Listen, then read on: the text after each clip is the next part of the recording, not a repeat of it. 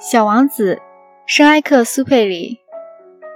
那些人们，他们往快车里拥挤，但是他们却不知道要寻找什么，于是他们就忙忙碌碌，来回转圈子。小王子说道。他接着又说：“这没有必要。我们终于找到这口井，不同于撒哈拉的那些井，撒哈拉的井只是沙漠中挖的洞。”这口井则很像村子中的井，可是那里又没有任何村庄，我还以为是在做梦呢。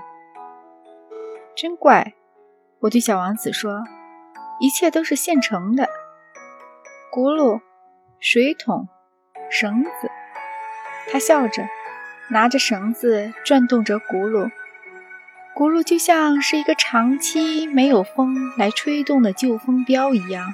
吱吱作响。你听，小王子说：“我们唤醒了这口井，它现在唱起歌来了。”我不愿让他费劲，我对他说：“让我来干吧，这活儿对你太重了。”我慢慢把水桶提到井栏上，我把它稳稳地放在那里。我的耳朵里还响着轱辘的歌声，依然还在晃荡的水面上。我看见太阳的影子在跳动。我正需要喝这种水，小王子说：“给我喝点。”这时我才明白了，他所要寻找的是什么。我把水桶提到他的嘴边，他闭着眼睛喝水，就像节日一般舒适愉快。这水远不是一种饮料。他是披星戴月走了许多路才找到的，是在轱辘的歌声中，经过我双臂的努力得来的。它像是一件礼品，慰藉着心田。在我小的时候，圣诞树的灯光，午夜弥撒的音乐，甜蜜的微笑，这一切都是圣诞节时我收到的礼品，辉映着幸福的光彩。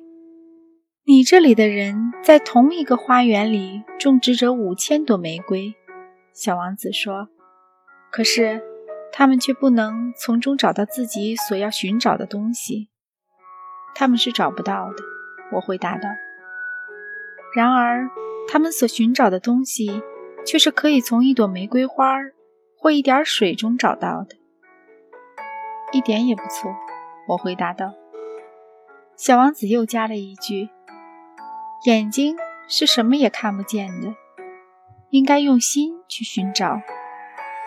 我喝了水，我痛快地呼吸着空气。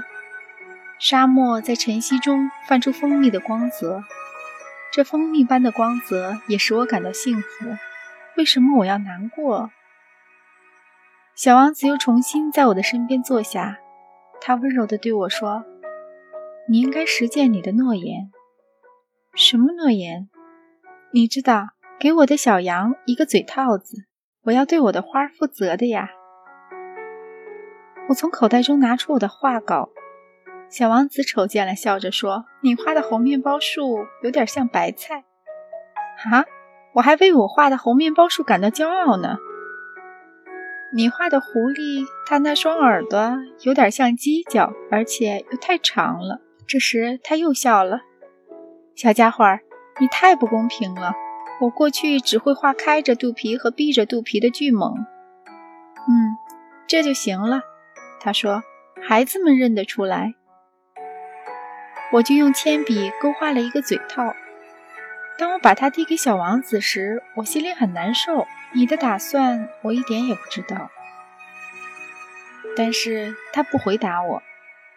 他对我说：“你知道，我落在地球上。”到明天就一周年了。接着沉默了一会儿，他又说道：“我就落在这附近。”此时他的面颊绯红，我不知为什么，又感到一阵莫名其妙的心酸。这时我产生了一个问题：一星期以前，我认识你的那天早上，你单独一个人在这旷无人烟的地方走着。这么说，这并不是偶然的。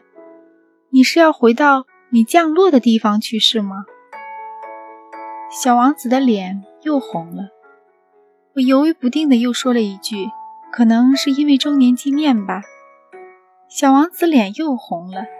他从来也不回答这些问题，但是脸红就等于说是的，是吧？我对他说：“我有点怕。”但他却回答我说：“你现在该工作了，你应该回到你的机器那里去。我在这里等你，你明天晚上再来。”但是我放心不下，我想起了狐狸的话：如果被人驯服了，就可能会要哭的。